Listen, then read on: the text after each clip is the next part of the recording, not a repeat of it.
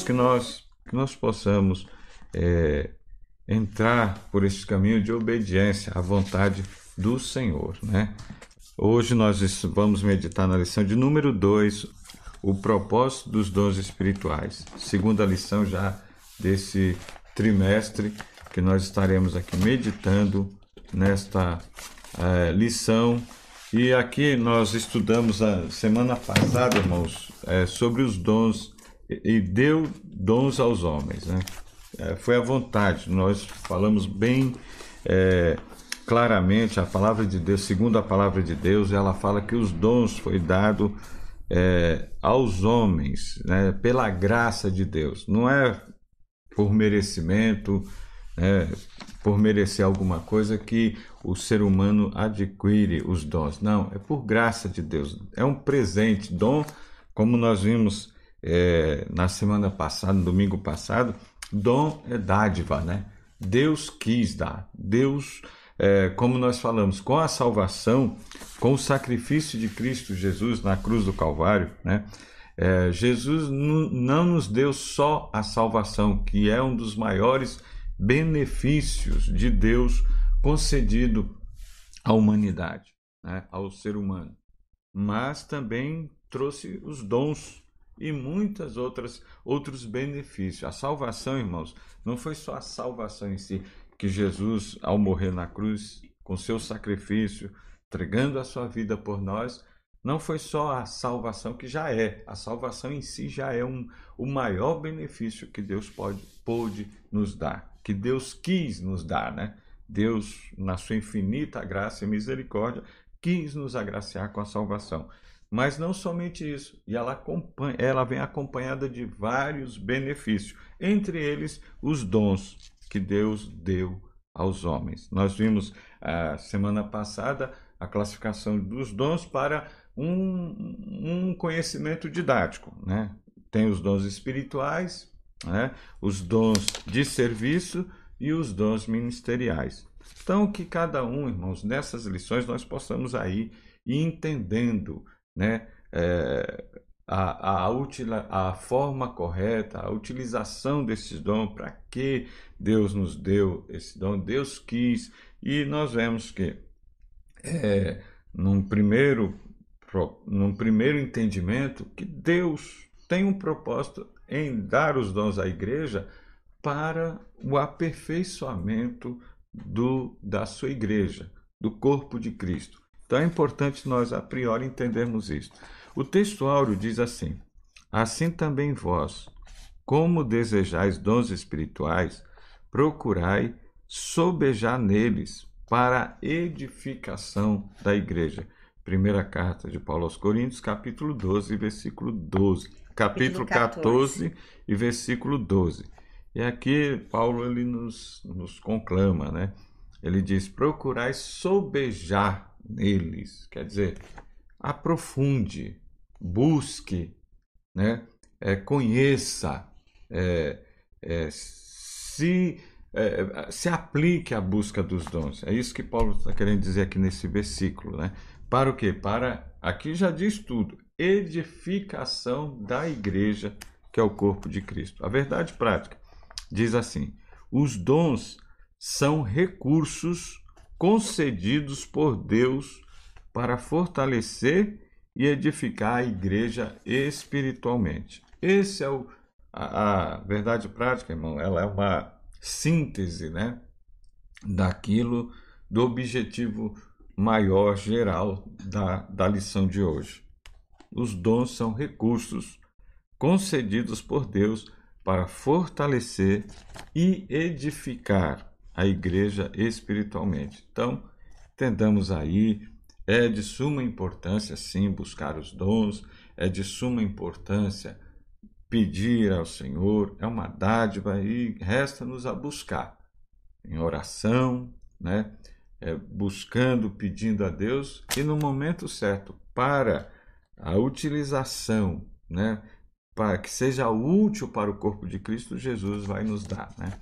A leitura bíblica em classe está em primeira carta de Paulo aos Coríntios, capítulo 12, do versículo 8 ao 11 e depois o, no capítulo 13, os versículos 1 e 2. É uma, é uma leitura bem curta, né? Diz assim. Okay. 1 Coríntios 12, 8. Porque a um pelo Espírito é dada a palavra da sabedoria, e a outro pelo mesmo Espírito a palavra da ciência, e a outro pelo mesmo Espírito a fé, e a outro pelo mesmo Espírito os dons de curar, e a outro a operação de maravilhas, e a outro a profecia, e a outro o dom de discernir os espíritos, e a outro a variedade de línguas e a outro a interpretação das línguas. Mas um só é o mesmo e o mesmo Espírito opera todas essas coisas, repartindo particularmente a cada um como quer.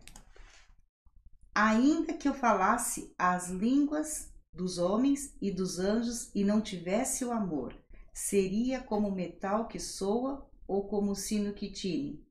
E ainda que tivesse o dom de profecia e conhecesse todos os mistérios e toda a ciência, e ainda que tivesse toda a fé, de maneira tal que transportasse os montes, e não, tiver, e não tivesse amor, nada seria. Amém, irmãos? Então, que nós já, irmãos, nesse, nessa leitura, nós vemos o apóstolo Paulo falando, né?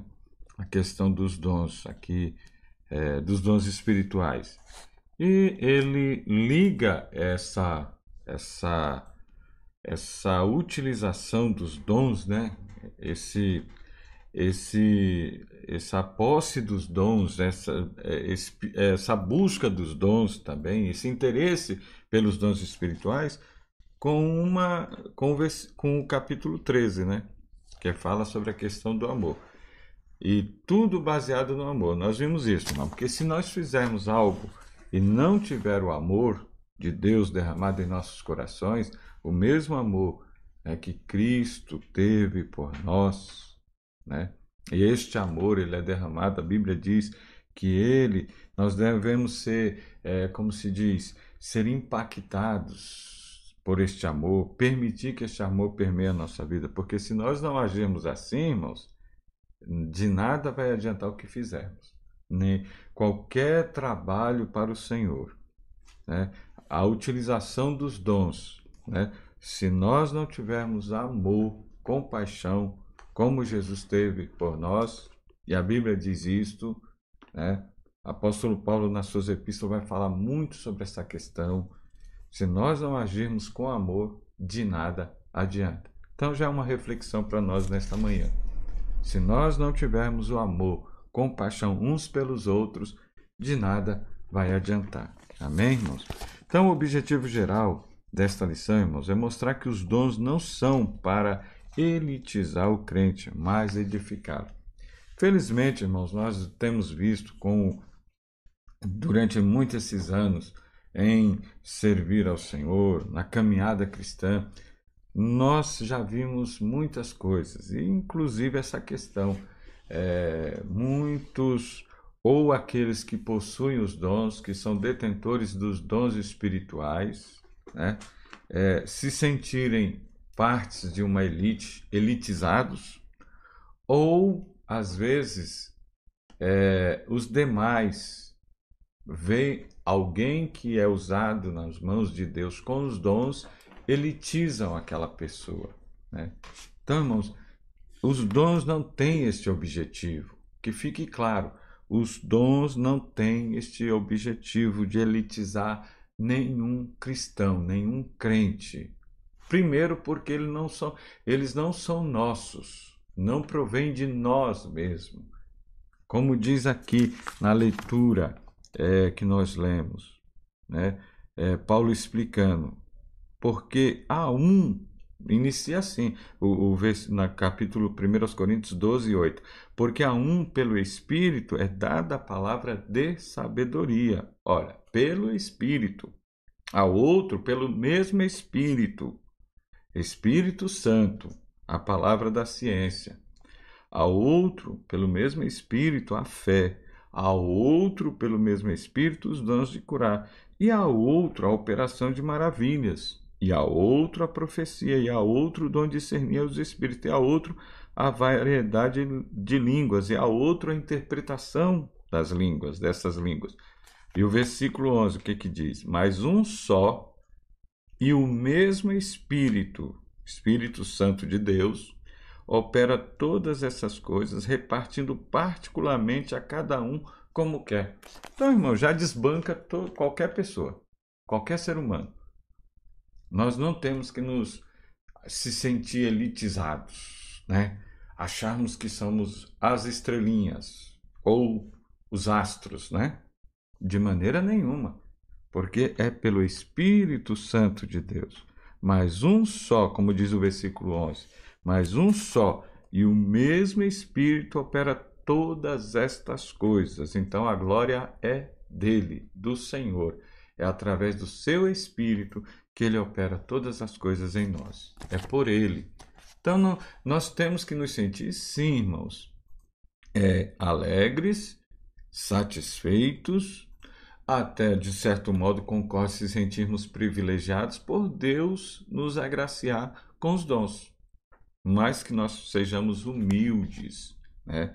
no uso dos dons, das, no, na administração das coisas que Deus nos deu. Porque, na verdade, nós somos despenseiros e nós vamos ver mais para frente o significado disso, o que é ser um despenseiro da graça de Deus, dos, da, da, do favor de Deus. Né? Nós estamos aqui, irmão, por isso que Jesus, irmão, na questão é, nós falamos isso domingo passado, na questão, quando os discípulos discutiram muito sobre a questão de ser o maioral. Quem era o maior? Olha que preocupação, irmão.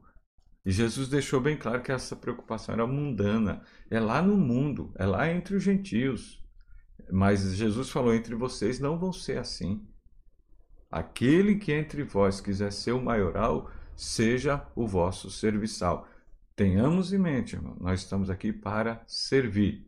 Só existe um Senhor, é Jesus, é o nosso Deus. E é a Ele que nós devemos servir. Nós demais, os demais somos conservos uns dos outros.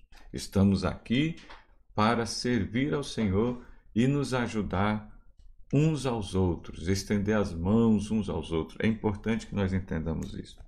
No primeiro tópico, irmãos, nós vamos conscientizar que os dons, o objetivo é conscientizar que os dons espirituais não são para elitizar o crente.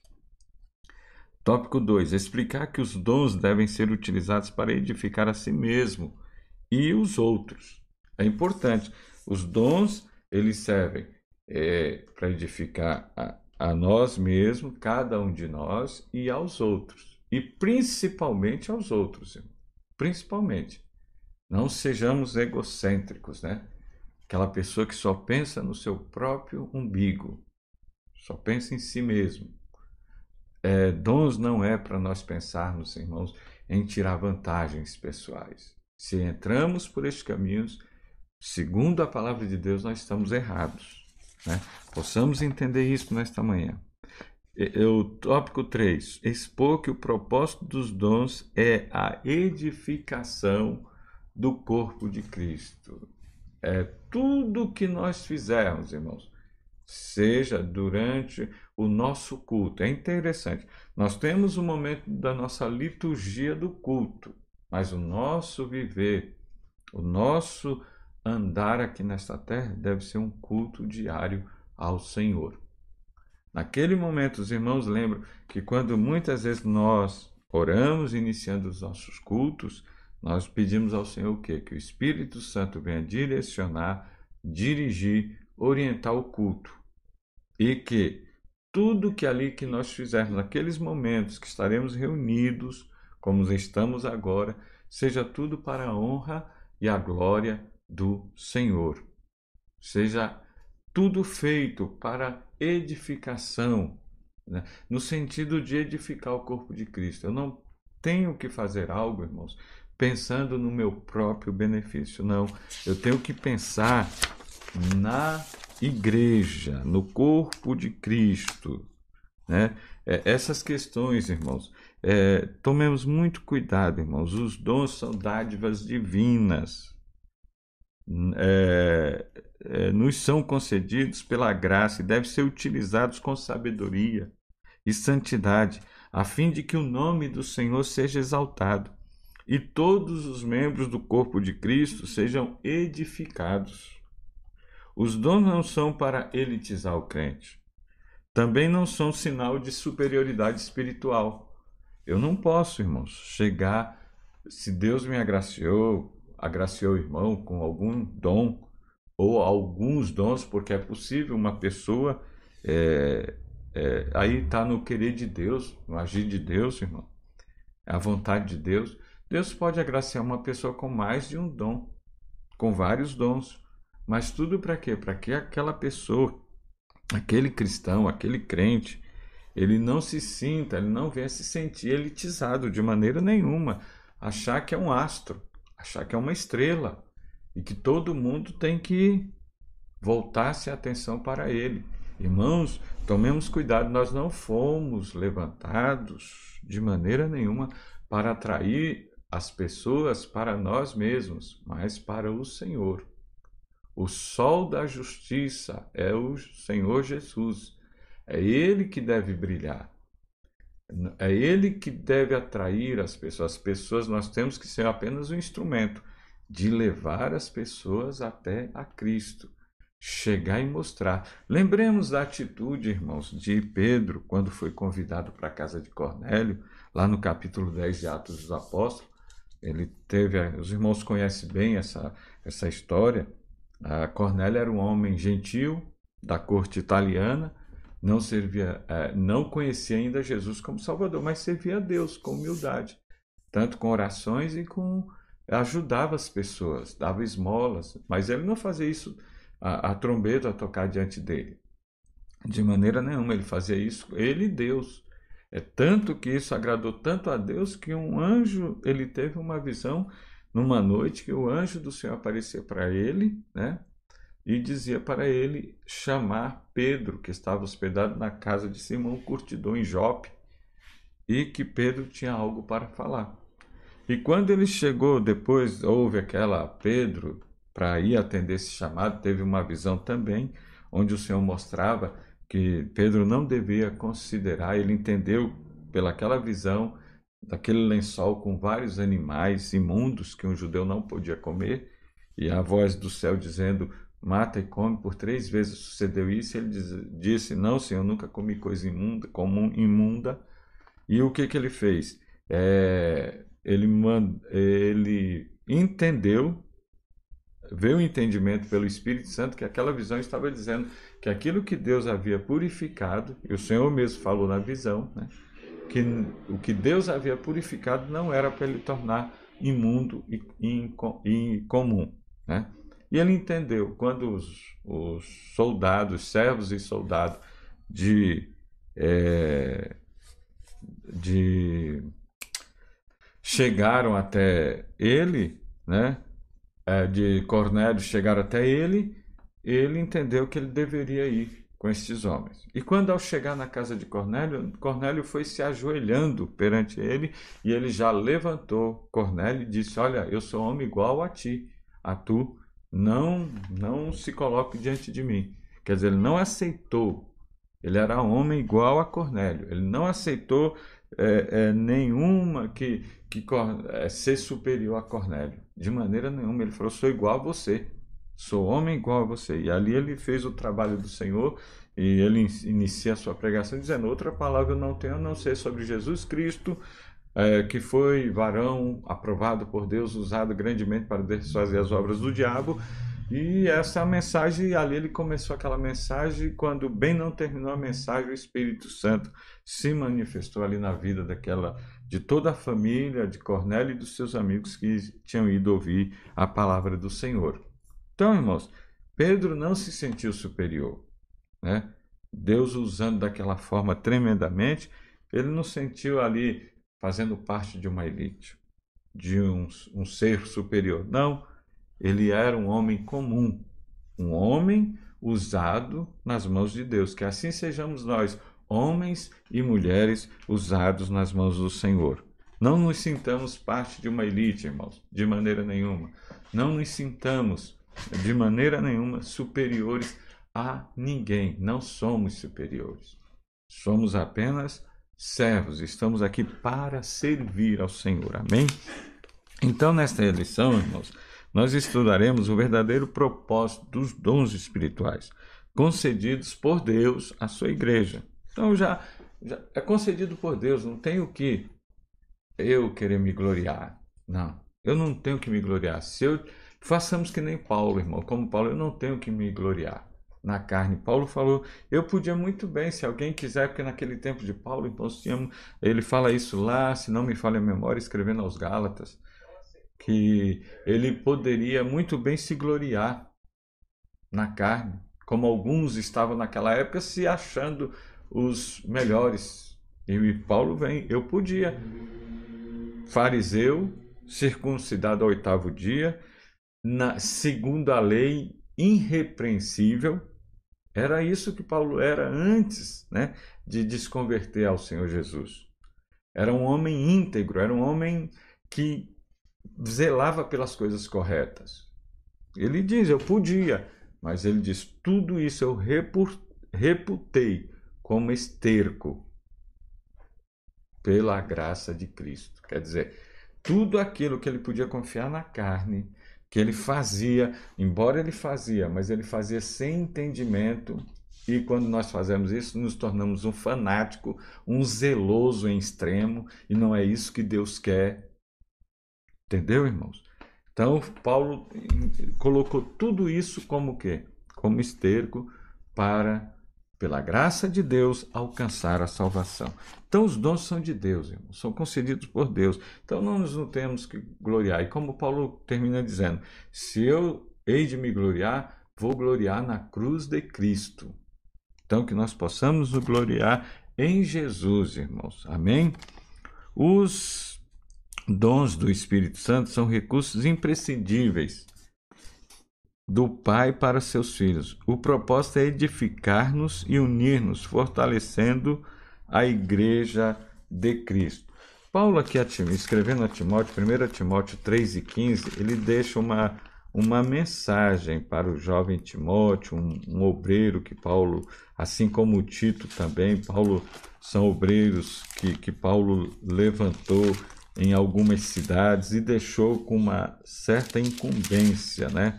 E aí, Paulo, olha o que Paulo diz aqui para Timóteo, no capítulo 3 e o versículo 15. Posso ler? Pode. Mas, se tardar, para que saibas como convém andar na casa de Deus, que é a igreja de Deus, de Deus vivo, a coluna e firmeza da verdade. Tá vendo, irmãos? É, mais se tardar. Paulo falou, mais se tardar ele, até o versículo 14, vamos ler para a gente entender o contexto. Escrevo-te estas coisas esperando ir ver-te bem depressa. Paulo queria ir ver Timóteo, né, onde ele se encontrava. Mas ele diz: Mas se tardar, se eu não chegar a tempo, para que saibas como convém andar na casa de Deus, que a igreja do Deus vive a coluna e firmeza da verdade. Então, Paulo escreveu todas essas coisas, e, o contexto desta leitura, nós vamos ver o que? No capítulo 3, fala sobre os deveres dos bispos e dos diáconos. Paulo passou algumas orientações como se deveria andar, né? Como se deveria comportar-se, como com, convém. Então, irmãos, é, a Bíblia nos ensina para todos nós, aqui é lógico, está é, direcionado a, a, mais especificamente aos ministros da casa do Senhor, aos, aos bispos e aos diáconos, aqueles que prestam serviço direto. Isso está envolvido a todos os irmãos, amados. Tudo bem que seja a princípio, a priori, aos ministros, mas se estende também a todos os irmãos e irmãs que prestam serviço na casa de Deus. Aqui estão tá as recomendações. Como nós devemos nos portar? Lá em Efésios, na carta de Paulo aos Efésios, nós vamos ver algumas, é, Paulo falando aos pais, aos filhos, aos maridos, às mulheres, às esposas, e a como se deve se comportar aos demais crentes. Como tem a Bíblia ensina tudo, irmãos. Por quê? Porque nós somos a igreja do Senhor. E nós devemos saber como convém, de que maneira andar, né? É, é, edificando, fortalecendo a igreja, para que a igreja seja uma igreja sadia, fortalecida. Então, os dons vêm nos ajudar nesse sentido. Aí nós temos o primeiro tópico. Os dons não são para elitizar o crente. Subtópico 1, irmão, fala a igreja coríntia, lá da igreja de Corinto, né? Irmãos, a igreja de Corinto, aqui, é, se nós vamos vermos aqui, é, era uma cidade bem, muito importante ali do Império Romano. Ficava na Grécia, próximo ali é, de Atenas, né? E era muito próspera, era uma cidade comercial e próxima do mar. É, segundo a história, parece que tinha dois portos, né? Então, é, essa antigamente, irmãos, igreja, é, perdão, cidades que é, haviam, eram cercadas de, de porto, porto comercial, era uma cidade que tinha um grande desenvolvimento, porque ali passava muitos navios, navios, é, era rotas comerciais, então a, igre... a cidade era próspera, né? A, a, havia um farto comércio ali, né? Muito é, é, era uma cidade bem desenvolvida e com isso é lógico, irmãos, é, é, não deixava de ser, por ser uma cidade gentia, né, é, grego-romana, né, ela não deixava de ter também ali, é, se não me falha a memória, parece que tinha dois grandes templos, da deusa Diana e de outro deus que não me vem à memória agora, irmãos. É, tudo da, da, como se diz, da cultura greco-romana. Então, é, é, gregos e romanos, né? Então, irmãos, acabava é, sendo um grande centro também de é, idolatria. Era grande demais. Diz que um dos templos tinha em torno mais ou menos de mil é, é, sacerdotisas que, na verdade, eram prostitutas, que durante o dia serviam ao templo e à noite desciam para as cidades para se prostituírem. É, e isto fazia, olha o absurdo, irmão, isto fazia parte do culto delas às divindades é, pagãs. Era assim.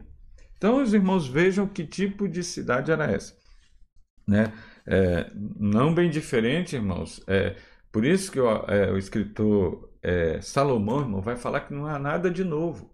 Às vezes nós ficamos é, meio que ressabiados, meio que naquela expectativas, horrorizados com algumas atitudes que acontecem hoje no meio, na humanidade, mas no passado já aconteceu.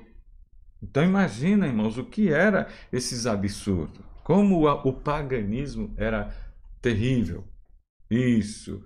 E a Afrodite ela, ela mudava de nome, se não me falha a memória, para os Efé, é, tinha em Corinto era isso mesmo, Afrodite, e muda o nome, irmãos. Quando é, como é cultura greco-romana, então para os gregos é, era uma, para os romanos era outra, mas era a mesma divindade pagã. É isso mesmo, Afrodite e Apolo, Apolo né? Então, irmãos, é tudo da cultura greco-romana, tá? É, e o paganismo era tremendo. E a igreja, irmãos, Paulo, na sua segunda viagem missionária, é, ele visitou esta igreja. Nós vemos lá em Atos, capítulo 18, do versículo 1 ao 18. Nós não vamos ler, é, mas os irmãos podem ler em casa tranquilamente e vão ver que Paulo desceu a Corinto, né, na sua segunda viagem missionária. E, irmãos, o que acontece? Esta igreja, irmãos, é, é, ali se formou uma comunidade cristã, né? É, é que o apóstolo Paulo evangelizou. É, Paulo, irmãos, entendamos o seguinte: ele foi levantado mais para evangelizar os gentios, aqueles que não faziam parte do, dos judeus. Pedro, por, por outro lado, foi levantado mais para cuidar dos judeus. Paulo é, porque, olha como Deus trabalha, irmãos. Porque Pedro não teria esse livre acesso que Paulo tinha no, já no mundo gentil. Paulo, embora sendo judeu, né? filho de, de, de mãe e avó judia, mas o pai de Paulo era grego, era romano, né? podemos assim dizer, romano. E então Paulo tinha dupla cidadania, ele era tanto judeu quanto romano. E ele tinha esse livre acesso. Paulo aprendeu aos pés de Gamaliel, né? Foi toda a cultura judaica, todo tudo sobre o judaísmo. Então ele conhecia as questões de Deus, mas ele tinha um livre acesso no mundo é, romano.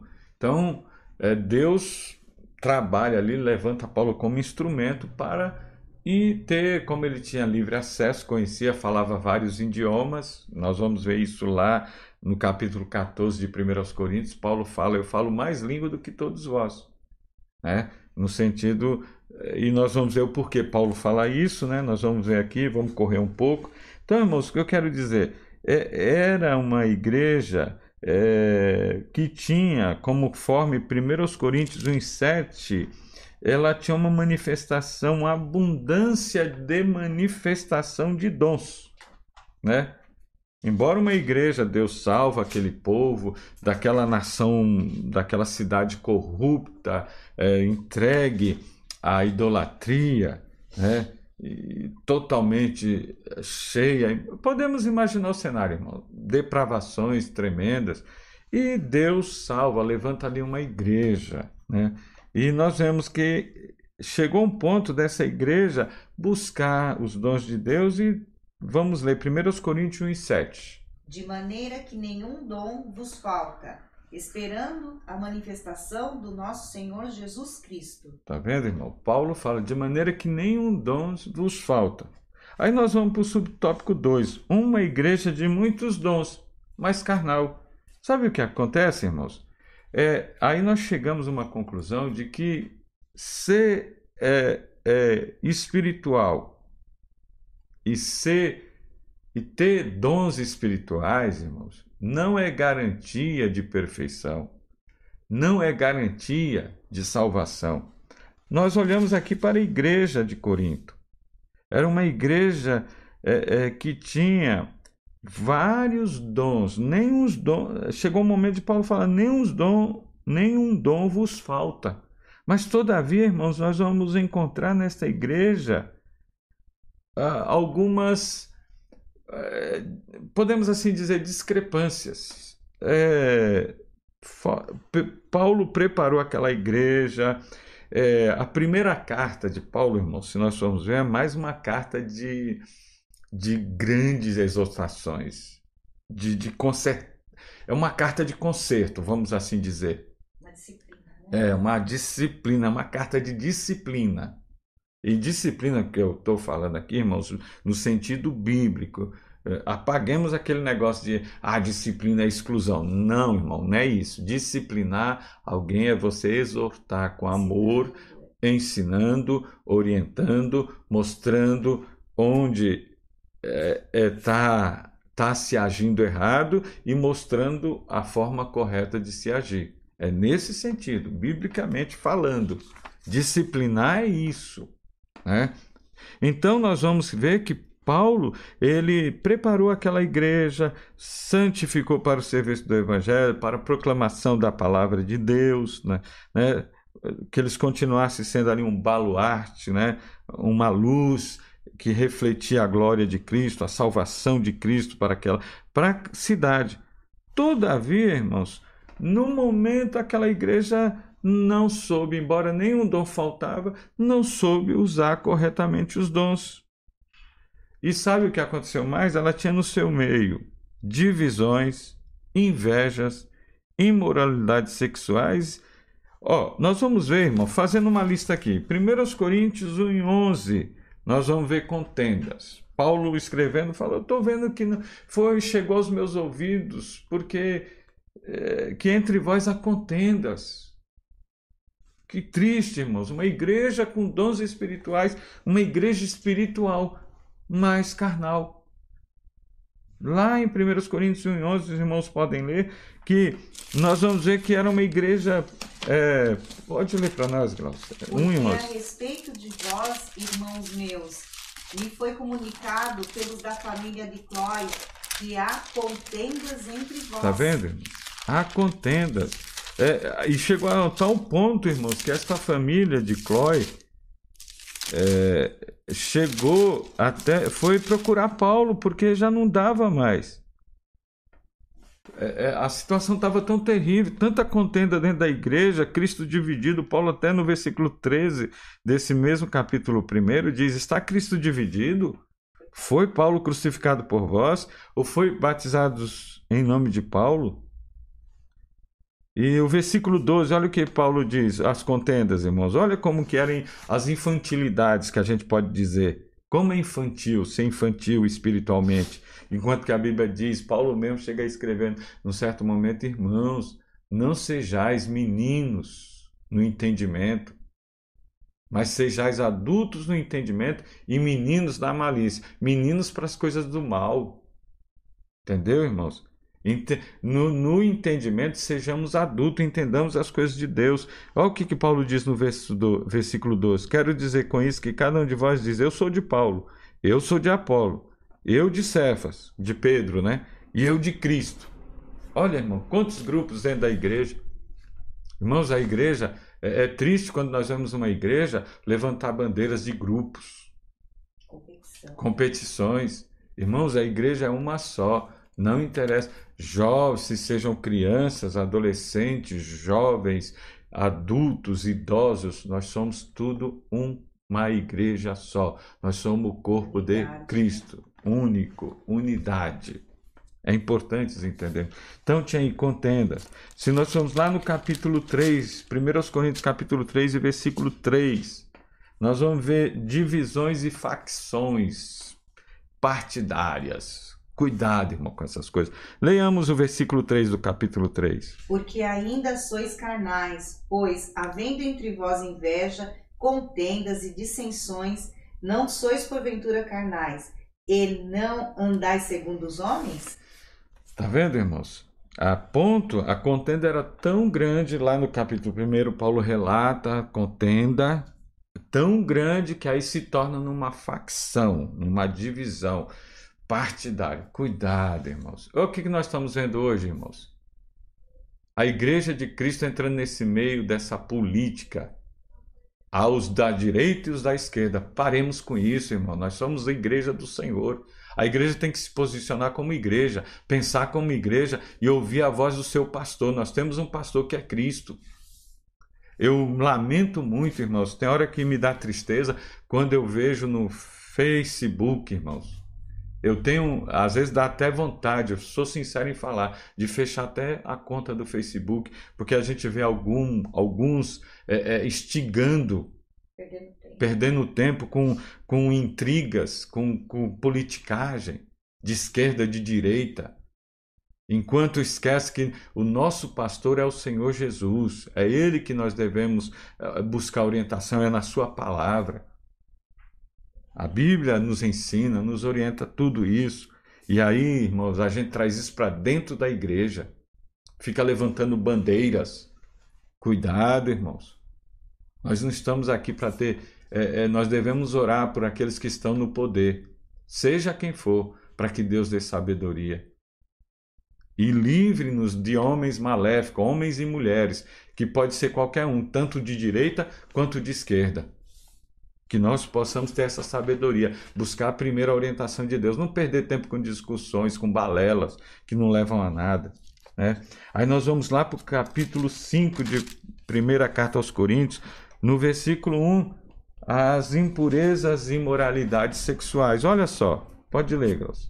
Geralmente se ouve que há entre vós fornicação, e fornicação tal, qual nem ainda entre os gentios como é de haver quem abuse da mulher de seu pai. Tá vendo, irmãos?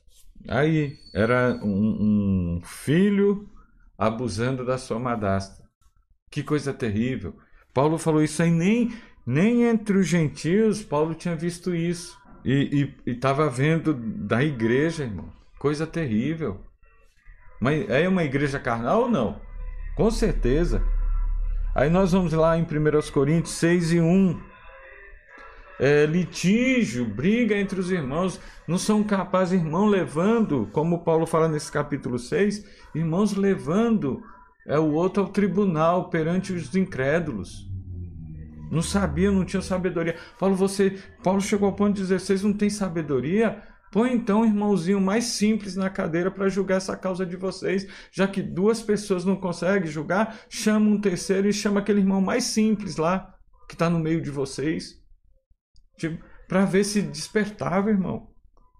Ora, ninguém queria baixar a guarda. 1 Coríntios 6 e 1. Ouça algum de vós, tendo algum negócio contra outro, ir a juízo perante os injustos e não perante os santos? Paulo chama atenção, no contexto dessa leitura, os irmãos podem ler, Paulo chama atenção, irmãos, sejam sábios, julguem entre vocês. Aquele que fez o dano saiba também sofrer. Sabe, irmão, esse negócio de só querer levar vantagem, não querer saber, reconhecer o erro, se humilhar, consertar as coisas. É isso que a Bíblia manda fazer e ninguém estava querendo fazer, era fazendo litígio, levando, entrando em, em tribunal. Eu vou te levar para o tribunal, eu vou te processar. E quantos crentes estão nessa, nessas ideias, irmãos? Nessas conversas? Depois, irmãos, nós vamos lá para o capítulo 11 Aí até a questão, a ceia do Senhor estava sofrendo com isso. A ministração da ceia. O capítulo 11 é escrito, irmão, a partir do versículo 17, é, nesse sentido. Paulo fala sobre a ceia do Senhor, que não estava sendo feita corretamente. Por quê? Porque cada um estava fazendo ao seu bel prazer. Que infelizmente muitas igrejas existem essas, essas divisões de grupos. É, é, chega até-se ao ponto, irmão, que se o trabalho for é, da mocidade, alguns irmãos e irmãs não participam. Se for o trabalho das irmãs, os jovens, adolescentes não querem participar. Se for um trabalho de criança, não querem participar. Alguns grupos não ficam se defendendo, ficam se dividindo. Não, nós não fomos levantados para fazer divisão, irmãos. Nós vamos levantados para viver em união. Cristo Jesus, Paulo diz que Cristo derrubou as, a parede de separação, que no, primeira parede foi que nos separava de Deus, do acesso a Deus, ao Pai, e de, de, derrubou essas paredes entre nós. E nós devemos derrubar essas paredes. Nós não temos que levantar muros. Pelo contrário, como já ouvimos né, algumas algumas é, é, uma, uma, existe uma frase que diz o seguinte: não levante muro de separação, mas levante ponte, construa pontes que ligue uns aos outros, que dê acesso uns aos outros. É isso que nós devemos fazer, né? Então nós vemos aqui 1 Coríntios, capítulo 11, o versículo 20 ao 22. Olha o que que Paulo fala sobre o ajuntamento para a celebração da ceia do Senhor. 20 ao 22? É, 20 ao 22. De sorte que, quando vos ajuntais num lugar, não é para comer a ceia do Senhor, porque comendo cada um toma antecipadamente a sua própria ceia, e assim um tem fome e o outro embriaga-se. Não tendes porventura casas para comer e beber? E para beber? ou desprezais a igreja de Deus e envergonhais os que nada têm? É. Que, que vos direi, louvar-vos-ei nisto, não vos louvo. Tá vendo, irmão? Paulo falou: não vou louvar. Vocês estão fazendo o que vocês estão fazendo, não é para quando vocês estão se reunindo num lugar, não é para comer a ceia do Senhor. Porque naquele tempo, irmão, existia era, era um pouco diferente. Os irmãos faziam assim, tipo um ajuntamento, faziam um culto e um ajuntamento para celebrar, para se fazer, desculpem, para se fazer uma ceia. Uma ceia, todo mundo é, levavam as coisas, cada um levava uma coisa, um, um levava algo para beber, outro para algo de comer, se reuniam ali e era participar em comunhão. E em um certo momento daquela comunhão, daqueles Podia ser uma ceia mesmo, um jantar, vamos assim dizer. E naquele certo momento era celebrado a ceia do Senhor. Né? É, da, é como Jesus fez com a celebração da Páscoa, irmão. Jesus reuniu os discípulos, com, é, celebrou a Páscoa, comeram ali, tal. Aí, num dado momento, os irmãos vão ver no, no Evangelho que Jesus, num dado momento, pegou o pão, repartiu entre eles, já depois de ter comido é, é, ali a, a, a Páscoa, é, pegou o pão, repartiu entre eles e, instituiu a ceia. E dizendo: ó, Este é meu corpo que é partido entre vós, fazer isto todas as vezes em memória de mim, relembrando o sacrifício de Cristo. E ele falou: Fazer isso até que eu volte. Então, nós estamos relembrando o sacrifício de Cristo e olhando para frente até a vinda de Cristo Jesus. E logo depois de partir o pão, Jesus tomou o cálice e diz: Olha, este cálice aqui simboliza o meu sangue que é derramado por vós, o sangue da nova aliança, do novo concerto. E aí distribuiu, bebei dele todos. Era assim. Só, irmãos, que o que estava acontecendo? Lá naquele banquete que eles faziam antes, que era um costume ali naquela igreja, levavam-se as coisas, aí um comia demais, não deixava para os outros, outro bebia demais e chegava até se embriagar. E não se repartiam. Cadê a comunhão? Onde está a comunhão? Cada um pensando no seu próprio, no seu próprio ventre, na sua própria, em outras palavras, na sua própria barriga. Os outros que ficassem com fome. E aí ia celebrar a ceia, e Paulo falou: Eu vou levar vocês por essa atitude? Não louvo. Então, irmãos, os irmãos veem que era uma igreja espiritual, dita como espiritual, com muitos dons, mas carnal. Muitos problemas para se resolver. E Paulo escreveu essa carta, é uma carta mais de, de disciplinar a igreja, fazer com que a igreja voltasse. Tá? Então nós vamos ver aí é, que Infelizmente, irmão, uma igreja onde predomina a inveja, contende dissensões, nem de longe pode ser chamada de espiritual, e sim de carnal. Até nos dons, por que, que Paulo no capítulo 12, irmão, fala dos dons? Mostrando.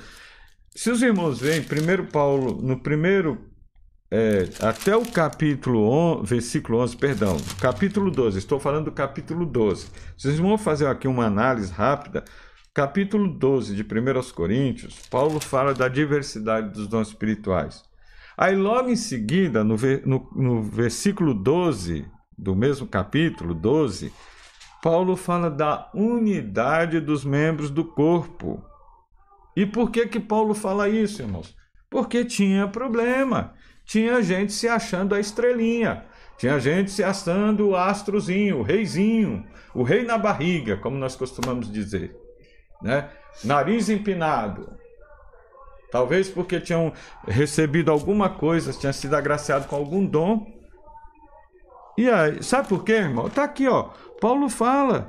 Porque no versículo 14, porque também o corpo não é um só membro, mas muitos. Se o pé disser, porque não sou mão, não sou do corpo, não será por isso do corpo. E se a orelha disser, continuando aqui a leitura, porque não sou olho, não sou do corpo, não será por isso do corpo? Se todo o corpo fosse olho, onde estaria o ouvido? E se todo fosse ouvido, onde estaria o olfato? Tá vendo, irmão? A, a, a, a, confusão que era. Aí Paulo foi preciso falar da unidade, mostrar, olha, vocês são. Ele iniciou o versículo 12 dizendo assim: ó, porque assim como o corpo é um e tem muitos membros, todos os membros, sendo muitos, são um corpo. Assim é Cristo também. Assim são vocês, corpo de Cristo, igreja. Entendeu? Entenda, irmãos? Um precisa do outro. É, um precisa do outro. Isso, irmãos, estendido para tudo, até nas nossas casas, onde nós vivemos. Tem que ser. Paulo, esses ensinos são atuais também para nós, irmãos. Era para aquele tempo, naquele tempo já havia é, é, essa complicação. Então, era uma igreja, nem de longe podia ser chamada de espiritual, mas era por isso que Paulo iniciou o capítulo. Você, lá no capítulo 3, nós vamos ver Paulo dizendo: vocês são carnais. Eu, irmão, Não vos pude falar como espirituais, mas como a carnais, como a meninos em Cristo. Com leite vos criei e não com manjar, porque ainda não podíeis no início né, da fé, nem tampouco ainda agora poder. Já tinha passado tempo, já tinha dado tempo para eles crescer, já era para ter crescido espiritualmente, se tornados adultos espiritualmente e não conseguiram. Eram meninos, embora com os dons espirituais. É, não podia comer comida sólida. Subtópico 3, irmão. Dom não é sinal de superioridade espiritual. É um erro, irmão, tremendo.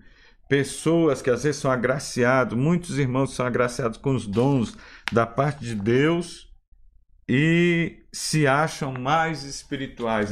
Ou ele se acha, ou alguém o coloca nessa posição, que ele é mais espiritual do que o outro. Não é, irmão. Meu irmão, você que, por exemplo, pensa dessa forma, mude o seu pensamento. Esclareça, seja esclarecido pela palavra de Deus por esta lição. Não fique aí pondo ninguém em pedestal. O único que deve ser adorado, que deve ser admirado é o Senhor Jesus. Glória a Deus. Né? Somente Ele. Nós somos homens e mulheres, somos falhos. Somos falhos, irmão. Então, nós não somos mais, por Deus me usar. Não, irmão, eu não sou mais espiritual do que você, não. Não se considere, não fique aí se menosprezando. Ah, eu sou um coitadinho. Não, você é um servo de Deus, uma serva de Deus. Você foi lavado e remido do mesmo modo que eu fui lavado e remido quando criei em Jesus. Quando você crê em Jesus, você recebeu o seu sacrifício, você foi lavado e remido com o sangue de Cristo. E se essa graça te alcançou, você também pode ser agraciado com os dons espirituais também, se o buscar, se se dedicar. Assim como Deus usa qualquer um de nós, pode usar o irmão, a irmã que nos ouve, que nos vê, que nos assiste através das redes sociais. Então, irmãos, isso é resultado da graça divina. Não recebemos por méritos próprios, não, mas é pela bondade e a misericórdia de Deus. É isso, irmãos. Olha, irmãos, que nós possamos ter as, a mensagem, isso fala muito lá de Mateus 7, 22 e 23, as palavras de Jesus, elas é, possam é, é, ressoar em nossa consciência, e, e falando para nós, mostrando que os dons não são garantia de espiritualidade genuína. Diz aqui, está escrito aqui na, na lição: muitos me dirão naquele dia: Senhor, Senhor, não profetizamos nós em teu nome? E em teu nome não expulsamos demônio? E em teu nome não fizemos muitas maravilhas? E então lhes direi abertamente: Nunca vos conheci. Apartai-vos de mim, vós que praticais a iniquidade. Mateus capítulo 7, 22 e 23. Que triste, né? Então, irmãos, cuidado. Dons, ser espiritual, não é garantia de espiritualidade genuína, não é garantia de salvação. Isso são dádivas de Deus por graça e misericórdia. Nós seremos salvos permanecendo crendo em Cristo Jesus, no sangue do Cordeiro de Deus que foi derramado para nos lavar de toda iniquidade, de todo pecado, permanecendo nesta confissão até o fim das nossas vidas. Nós seremos salvos. Com o dom, continuamos sendo servo. Meu irmão, que, essa, que isso possa falar conosco. Essas palavras de Jesus. Não são os dons. Muitas vezes as pessoas podem, que os dons de Deus, irmãos, são sem arrependimento, diz a palavra do Senhor. E muitas vezes a, a, não nos confiemos, ah, mas Deus me usa, tá? Amém, glória a Deus por isso. Mas isso não é garantia de salvação. Não é garantia de espiritualidade genuína, não.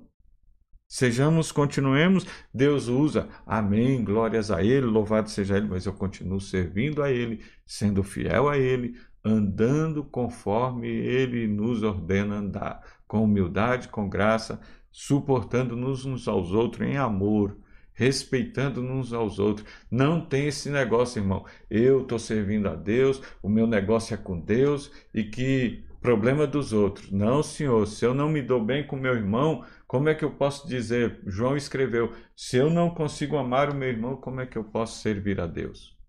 atentamos para esta palavra.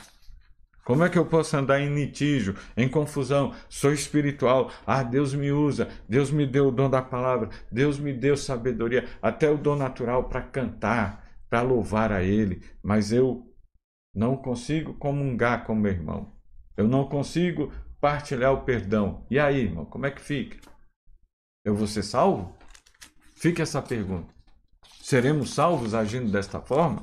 Né? Que nós possamos entender isso. Aí nós vamos para o tópico 2, edificando a si mesmo e aos outros.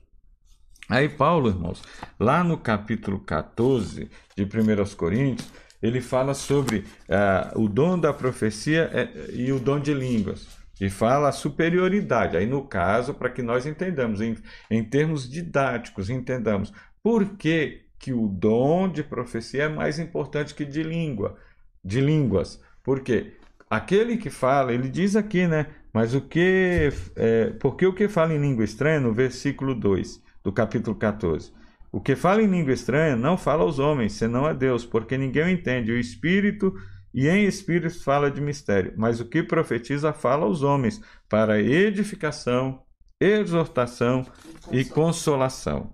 E no versículo 4 ele diz: O que fala língua estranha edifica a si mesmo, mas o que profetiza edifica a igreja. Aí Paulo falou, dava mais ênfase ao dom da profecia, seria mais importante. É tanto que ele fala: Ó, oh, irmão, se eu for até vocês falando uma língua que vocês não entendam, o que, que vai aproveitar nisso? Que sentido é esse? Então, irmãos, não é que Paulo estava proibindo o uso das línguas estranhas. Não. Ele estava normatizando. Pode todo mundo falar línguas estranhas. Ele vai falar isso aqui. Os irmãos leiam, leiam o contexto da leitura aí de a, a 1 Coríntios 14, os irmãos vão ver que Paulo fala, podem um após os outros, mas que haja intérprete, não havendo cálice e fale consigo mesmo e Deus, porque vai ser edificado você falando com Deus. Agora, se você é, tiver interpretação, traga para a igreja, que é para edificação, como nós lemos aqui no versículo 3, exortação, ed, edificação, exortação e consolação. É, exortação no sentido de encorajamento. A exortação é nesse sentido, irmãos. Nós temos que entender, irmão, é, é, é levar, encorajar as pessoas a mudar a atitude. Né? Não é chegar apontando o dedo, acusando, é, mostrar, olha, por que, que você não faz assim? Ou você acha que se continuar nesse caminho está certo? É encorajar a pessoa a mudar a atitude dela. A exortação é isso, é encorajamento. Exortar no sentido de encorajar a pessoa a mudar. Mostra para ela. Não no sentido de apontar o dedo, mas falar: ó, você acha que dessa atitude você vai conseguir chegar a algum lugar? Agindo desta forma, vai dar certo?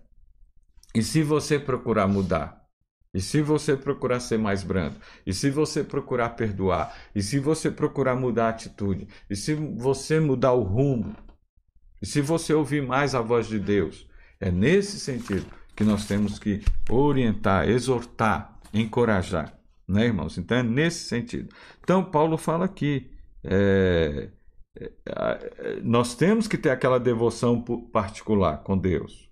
Paulo ele exorta aqui: se alguém não tiver interpretação, fale consigo mesmo e Deus. É uma devoção particular, irmão. Isso aí você tem que ter com Deus. O 5, né? É. Fala bem claro. Né? É. Eu, e eu quero que todos vós faleis línguas estranhas, mas muito mais que profetizeis, porque o que profetiza é maior do que o que fala línguas estranhas, a não ser que também interprete para que a igreja receba edificação. Tá vendo, irmãos? Ele falou: Eu quero que vocês falem. Mas aí ele vai normatizando. É, ele dá até um exemplo de sorte. Ele deu o exemplo dele se ele chegasse lá no meio dos irmãos falando uma língua que ele falava. Paulo falava outros idiomas. E se ele chegasse lá falando, por exemplo, era um povo é, romano, falava o latim, né? É, e se ele chegasse lá falando hebraico, eles iam entender, irmãos? Né? Já, já, Paulo chega lá falando hebraico. Os irmãos não conheciam, ele falava a língua romana, o latim. E aí? Como que ia ser? É? O grego, ele falava o grego, os irmãos, alguns ali, era, como estava na Grécia, era o grego, né? Então, se ele chegasse lá falando hebraico, se os irmãos entendiam grego?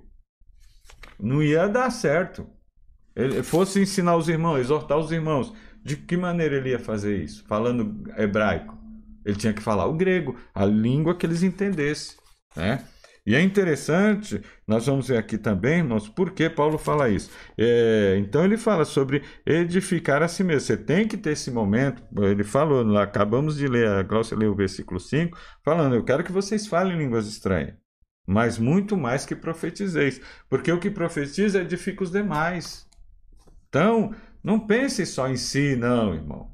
Irmão, vamos parar com esse negócio. Às vezes a gente fica meio. É, pessoas, parece que é uma disputa. Não, eu vim aqui buscar a minha bênção. Não, nós viemos aqui adorar o Senhor e buscar a bênção coletiva para todos. A bênção de Deus é para todos. Deus não é mesquinho, não, irmão. Os celeiros de Deus têm bênçãos abundantes para todos, para todos, e não falta para ninguém. Então, por que esse, né, essas ideias? Ah, eu vim aqui buscar a minha bênção. Ou Deus é exclusivo meu, seu? Não, Deus é o Deus de todos aqueles que se aproximam dele e que o temem. É importante nós entendermos isso. Subtópico 2: edificando os outros. É, é interessante, irmãos, que os crentes lá de Corinto falavam em línguas e exerciam vários dons. Mas parece que eles não se preocupavam muito em ajudar as pessoas. É o que eu acabei de falar. Ah, vim buscar a minha bênção. E o irmãozinho, cadê, irmão? Eu me preocupar com o meu irmão que, que veio lá, que às vezes está triste, está aborrecido, porque eu não vou ajudar ele a orar. Às vezes eu estou lá. Intercessão. Né? Intercessão, irmãos. É, se eu soube que meu irmão está passando por uma dificuldade, eu tenho que chegar e ajudar ele em oração, esquecer dos meu, do meu lado. Né? né? Ter empatia pelo, pela situação do meu irmão. É importante entendermos isso. Procurar ajudar uns aos outros, conversar, procurar se entender. É importante, irmãos. Então, Paulo, é, parece que os irmãos esqueceram disso. O exemplo era a ministração da ceia. Levavam as coisas, cada um parece que dividia ali só com a sua família e os outros, me desculpa, mas é só para minha família. E os outros ficavam com fome. Não, outros se embriagavam, uns comiam demais, se fartavam, ficavam já um pecado da gula, né? Outros se embebedavam até de tanto tomar o vinho. Então, irmãos, vejam só, né? Virava uma, não era mais celebração. Paulo falou: vocês não estão celebrando a ceia do Senhor. E depois, com que cara vamos celebrar a ceia do Senhor? Se a ceia é comunhão, fala de comunhão uns com os outros e com Deus. Né, irmãos? Então entendamos isso. Então, amados, nós vemos aqui, é, por isso que Paulo relembra. Vamos ver aqui no versículo 12 do capítulo 14 o que ele diz: Assim também vós, como desejais dons espirituais, procurais sobejar neles para edificação da igreja. Era para se importar, lembrar que os dons só têm razão de existir quando o portador preocupa-se com a edificação da vida do outro irmão em Cristo. 1 Coríntios 14, 12. Em lugar de buscarmos prosperidade material, como se pudéssemos barganhar com Deus usando dinheiro em troca de bênçãos, busquemos os dons espirituais, agindo para edificarmos a nós mesmos e também os outros. Nos preocupemos com isto. Amém, irmãos?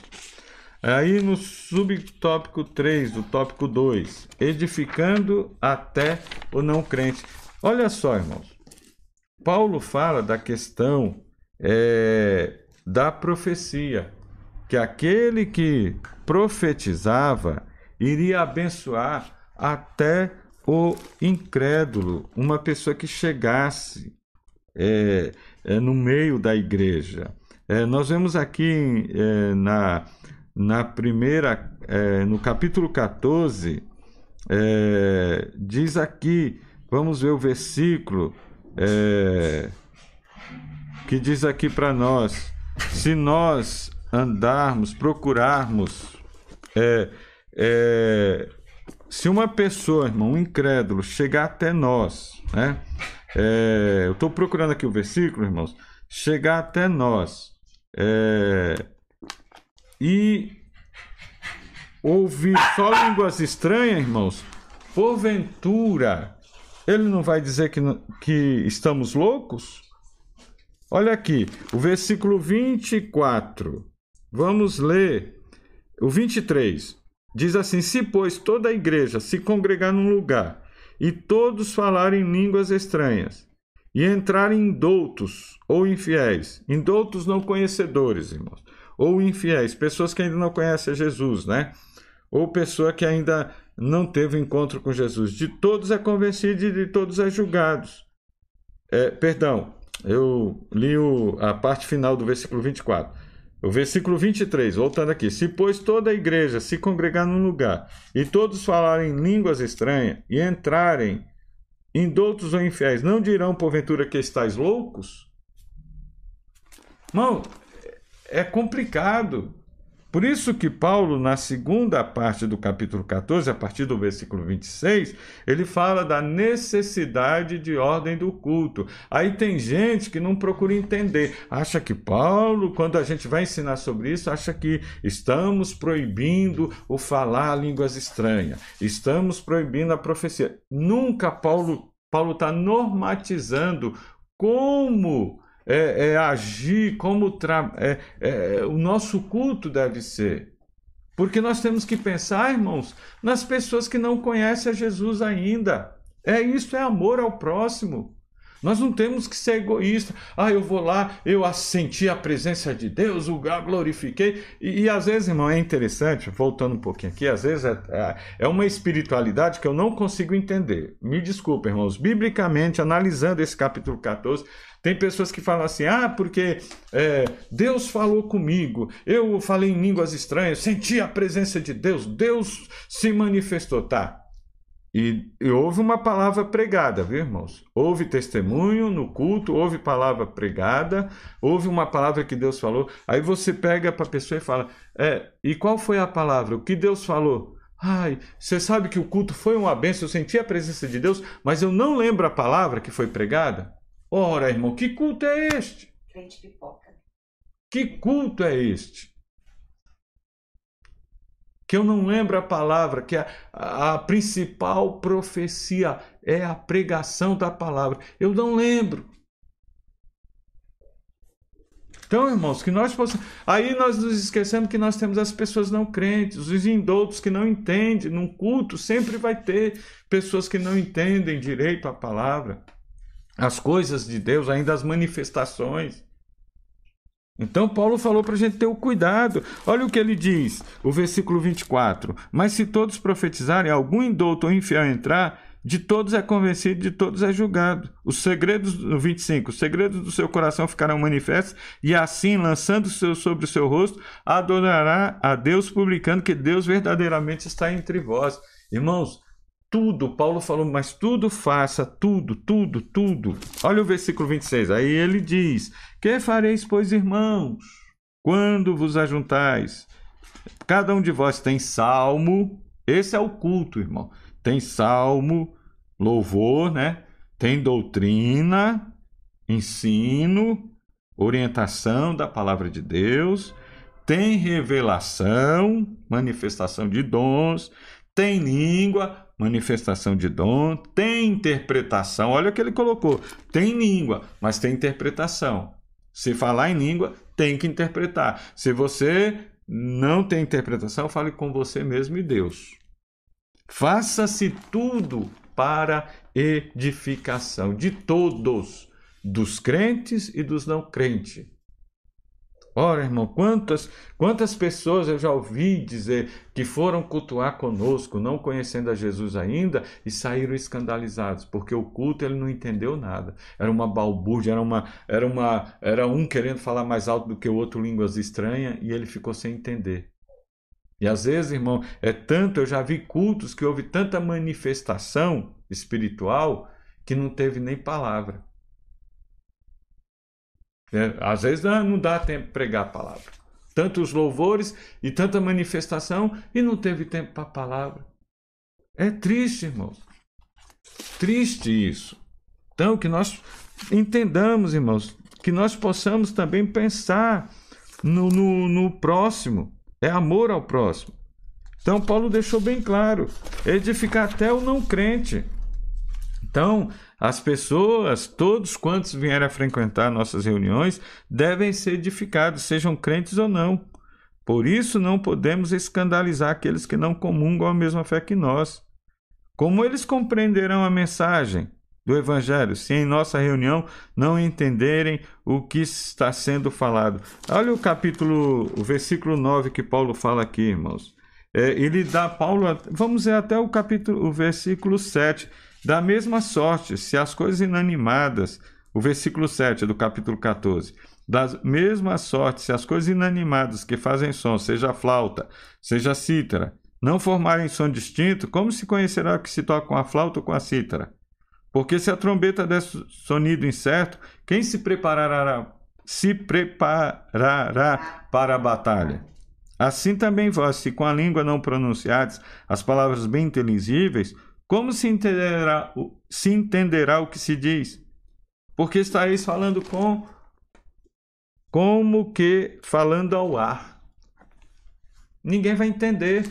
Então a gente tem que se preocupar, irmãos. As pessoas têm que ser edificadas, sejam crentes ou não, que vão aos nossos cultos, têm que entender o que está acontecendo ali. Ele pode não entender os mistérios de Deus, é uma coisa, mas ele tem que ter um entendimento para ele poder ver, não, Deus tem coisa diferente aqui, tem coisa de Deus, mas com ordeiramente. Entendeu, irmãos? A mesma coisa.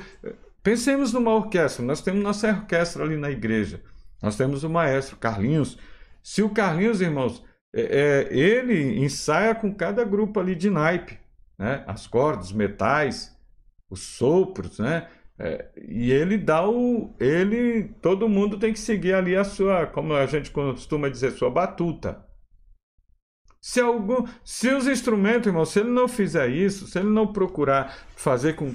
Como que a gente vai conhecer se de repente o, o, a, os trompetes, vamos assim dizer, né? ou, ou os, uh, as flautas tocarem, né? tocarem um, é escolhido um hino, aí eles tocam uma outra música. Como que se vai conhecer que é aquele hino que nós já conhecemos, que é, vamos supor, é, escolhe o hino 5, aí toca o hino 291. Mas não era esse para cantar. Então, irmãos, Começa, ou então cada um, um toca o 291, o outro toca o 5, o, o trompete toca o 291, as cordas tocam o 5, a, a, os outros instrumentos tocam outro hino. E aí, como vai se entender, irmãos? Que é um louvor. Qual louvor que é o que nós vamos cantar? A igreja vai ficar perdida, não vai? Então, assim é, irmão, se a gente não procurar fazer as coisas ordeiramente, por isso que Paulo. É, entrar tem que entrar. É, numa orquestra, todo mundo tem que entrar no tempo certo, no compasso certo. Né? Então, temos que entender isso daí, irmãos. A manutenção desta ordem no culto é importante para que todos sejam edificados. Esse é um motivo claro quando houve, quando há um culto, irmãos, e que ah, eu senti a presença de Deus, eu eh, Deus falou comigo, eu dei glória a Deus, falei em línguas estranhas, é, Deus me tomou, tal. E sim, e qual foi a palavra? Sabe que eu não lembro? Faltou alguma coisa aí, não faltou? Então, que nós analisemos. E indo para o tópico 3, irmãos, para nós encerrarmos, edificar todo o corpo de Cristo. Os dons da igreja. Então, nós vemos aqui que Paulo, irmãos, de, é, ele de, dedica dois capítulos, o 12 e o 14, né? sobre os dons. Ele fala, a uh, primeira parte do, do capítulo 12, ele fala dos dons, a segunda parte ele fala da unidade dos membros do corpo, mostrando que um depende, tem que trabalhar. E assim é em todo o trabalho da igreja. Nós não somos autossuficientes. Primeiro, nós dependemos do Senhor, do seu Santo Espírito e também dependemos uns dos outros. Meu irmão, minha irmã, aonde Deus te colocou à frente na liderança de um trabalho, saiba, não é você o principal, é Jesus. E os, você depende dos demais. Você que é coordenador, você que é regente, você que é superintendente, você que é auxiliar de algum trabalho, você depende dos irmãos. respeite uns, os, os membros, tenha consideração. Faça isso e terão consideração por você também, respeito por você. Trate as pessoas com respeito, a obra é de Deus, o trabalho é de Deus. Nós somos apenas instrumento. E se nós assirmos agir, agirmos desta forma, nós seremos abençoados.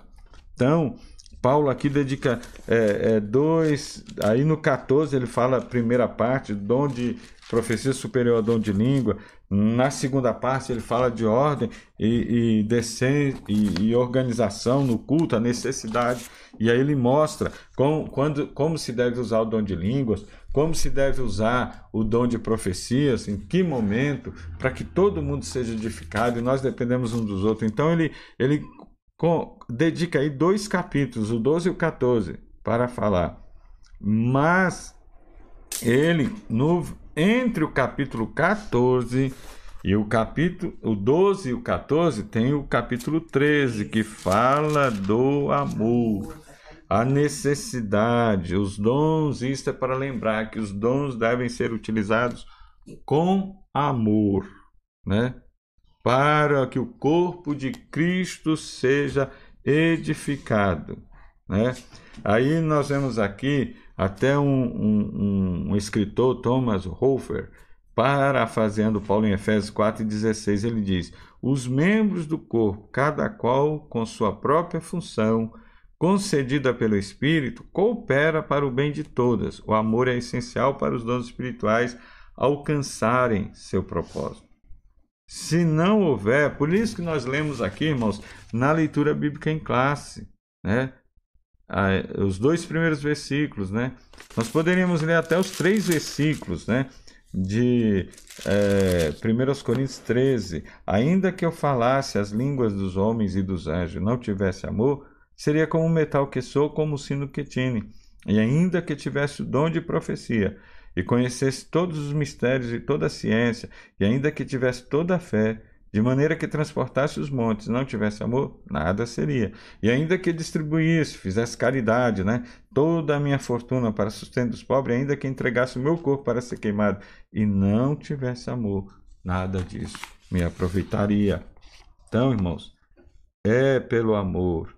Né? Temos que agir com amor. O amor é essencial para os dons espirituais alcançarem o seu propósito. Se não houver amor, não há edificação. Sem o amor de Deus, nos tornamos egoístas e acabamos por colocar nossos interesses em primeiro lugar. Então, se acontecer isso em nosso meio, irmão, estamos sendo egoístas, pensando em nós mesmos, egocêntricos, né? O propósito dos dons é edificar o corpo de Cristo. Só pode ser cumprido se tivermos o amor de Deus em nossa vida. Os sábios arquitetos do corpo de Cristo. Deus levanta homens para edificar espiritual, moral e doutrinariamente a igreja local. A igreja é o edifício de Deus, conforme 1 Coríntios 3 e 9 fala aqui, irmãos, olha, porque nós somos cooperadores de Deus, olha o que Paulo fala. Vós sois a lavoura de Deus e edifício de Deus. Os ministros, sábios arquitetos, versículo 10, segundo a graça de Deus que me foi dada, Pus eu, como sábio arquiteto, o fundamento, e outro edifica sobre ele. Mas veja cada um como edifica. Nós temos que edificar hum, sobre o fundamento, né? Sobre o fundamento que é que já foi posto, o fundamento dos apóstolos, que é Cristo, a principal pedra. A, a pedra de edificação principal é Jesus, irmão. É nele tudo que nós formos fazer, tudo que nós vamos construir é nele, é para ele, é por ele, é dele, a glória é dele, o nome que deve ser exaltado é dele. Nós somos apenas a, a, levantados, Deus nos levanta, homens e mulheres, para agir na sua obra como sábios arquitetos. É, que nós aprendamos isso, o fundamento já está posto, olha o que diz. Por isso que Paulo falou, mas veja cada um como edifica sobre ele porque ninguém pode pôr outro fundamento, versículo 11, além do que já está posto, o qual é Jesus Cristo. É nele, o fundamento é ele, ele é o principal, ele é o primordial, é a primazia é de Jesus, é dele. Então, irmãos, nós somos apenas sábios edificadores, arquitetos, construtores. É isto que Deus nos levanta. Mas os ministros têm que tomar cuidado com as pedras assentadas sobre esse alicerce, pois ele, eles também tomam parte na edificação espiritual da Igreja de Cristo, segundo a mesma graça concedida aos apóstolos. Por, por isso, Paulo faz uma solene advertência para a liderança de hoje. Mas veja cada um como edifica sobre ele. Porque ninguém pode pôr outro fundamento além do que já está posto, qual é Jesus Cristo. Encerrando, irmão, nós falamos aqui, subtópico 3 do tópico 3, de, despenseiros dos dons. Um despenseiro, irmãos, é, direto, uma, uma, uma definição direta quer dizer encarregado da despensa. Responsável em, em algumas áreas, em algumas. É, antigamente se usava muito isso, e hoje algumas empresas, por exemplo, em organizações militares, o despenseiro é o responsável pelo fornecimento e pela administração dos gêneros alimentícios. Uma coisa muito importante, irmãos.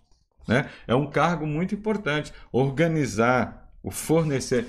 Deixa faltar alimento numa tropa, irmão. Vai, você vai arrumar um problemão. Falta alimento numa casa por falta de organização, de administração. Deixa faltar. Uma pessoa com fome, um ser humano com fome, é, como o nosso pastor aí costumava dizer, um homem com fome é pior do que um leão. Pastor Ayrton sempre falava isso, é uma verdade. Uma pessoa com fome, irmão, ser humano com fome. Nossa, tem gente que fica irritado que só. Então, irmão, deixa faltar. É complicado essas coisas. Então, é, é um grande, é uma grande responsabilidade. Então, o apóstolo Paulo falou, ele fala que como os despenseiros dos dons, ele exortou a igreja acerca da administração dos dons de Deus. 1 Pedro, encerrando já, 1 Pedro 4, 10 e 11. Vamos ler para entendermos um pouco mais sobre essa, essa administração como despenseiros dos dons de Deus. 1 Pedro 4, e 10 e 11. Cada um administra aos outros os dons. Olha como é importante. Cada um administra aos outros o dom como recebeu, como bons despenseiros da multiforme graça de Deus. Se alguém falar, fale segundo as palavras de Deus. Se alguém administrar, administre segundo o poder que Deus dá, para que em tudo Deus seja glorificado por Jesus Cristo, a quem pertence a glória e o poder para todos sempre. Amém. Administre aos outros. Nós somos levantados para administrar aos outros, como despenseiros da multiforme graça de Deus. É maravilhoso. Deus usa, irmão, quem Ele quer. A graça dele é múltipla, é ampla, né? Que nós possamos. Ele usou outra figura como do despenseiro, que antigamente era o homem que administrava, como eu já falei, a dispensa e tinha total confiança do patrão. O dispenseiro adquiria os mantimentos, zelava para que não estragasse e o distribuíam para a alimentação da família. Desta forma, os despenseiros da obra devem alimentar a família de Deus. 1 aos Coríntios 4 e 1 e Efésios 2 e 19. Efésios 2 e 19. Assim que já é, não sois estrangeiros nem forasteiros, mas concidadão dos santos e da família de Deus. Então é a família de Deus. 1 aos Coríntios 4 e 1. É, diz assim que os homens nos considerem como ministros de Cristo e despenseiros dos mistérios de Deus. Então é através de nós, irmãos, que Deus quer nos usar como instrumentos e não se sintamos elitizados, superiores aos outros. Somos apenas servos, instrumentos em que Deus quer abençoar os demais. Eles precisam ter o cuidado do uso dos dons concedidos pelo Senhor para prover a alimentação espiritual, objetivando a edificação do corpo de Cristo. Cada um administra aos outros o dom como recebeu, como bons despenseiros da multiforme graça de Deus. Então, irmãos, que nós possamos agir desta forma. Os dons estão aí e que nós possamos saber, não é para o nosso próprio proveito. Não é. Não é para a nossa própria promoção, pessoal. Não, não é.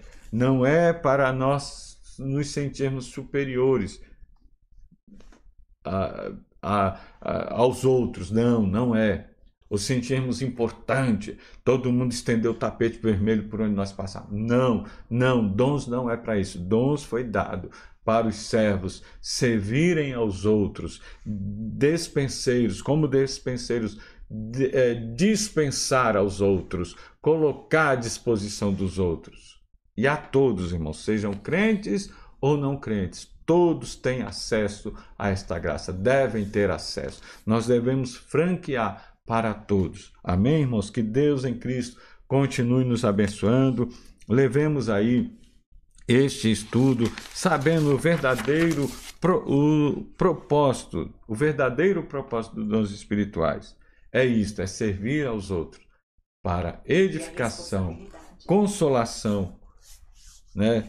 É, como diz aqui, consolação, edificação e consolação, é, exortação, edificação, exortação do corpo de Cristo, né? Como diz aqui o apóstolo Paulo escrevendo. Para que nós entendamos isto, irmãos. Não vamos achar que é. Não, é, é, não é para minha promoção, não é para o meu. para eu me projetar, não. Para a glória de Deus, servindo uns aos outros.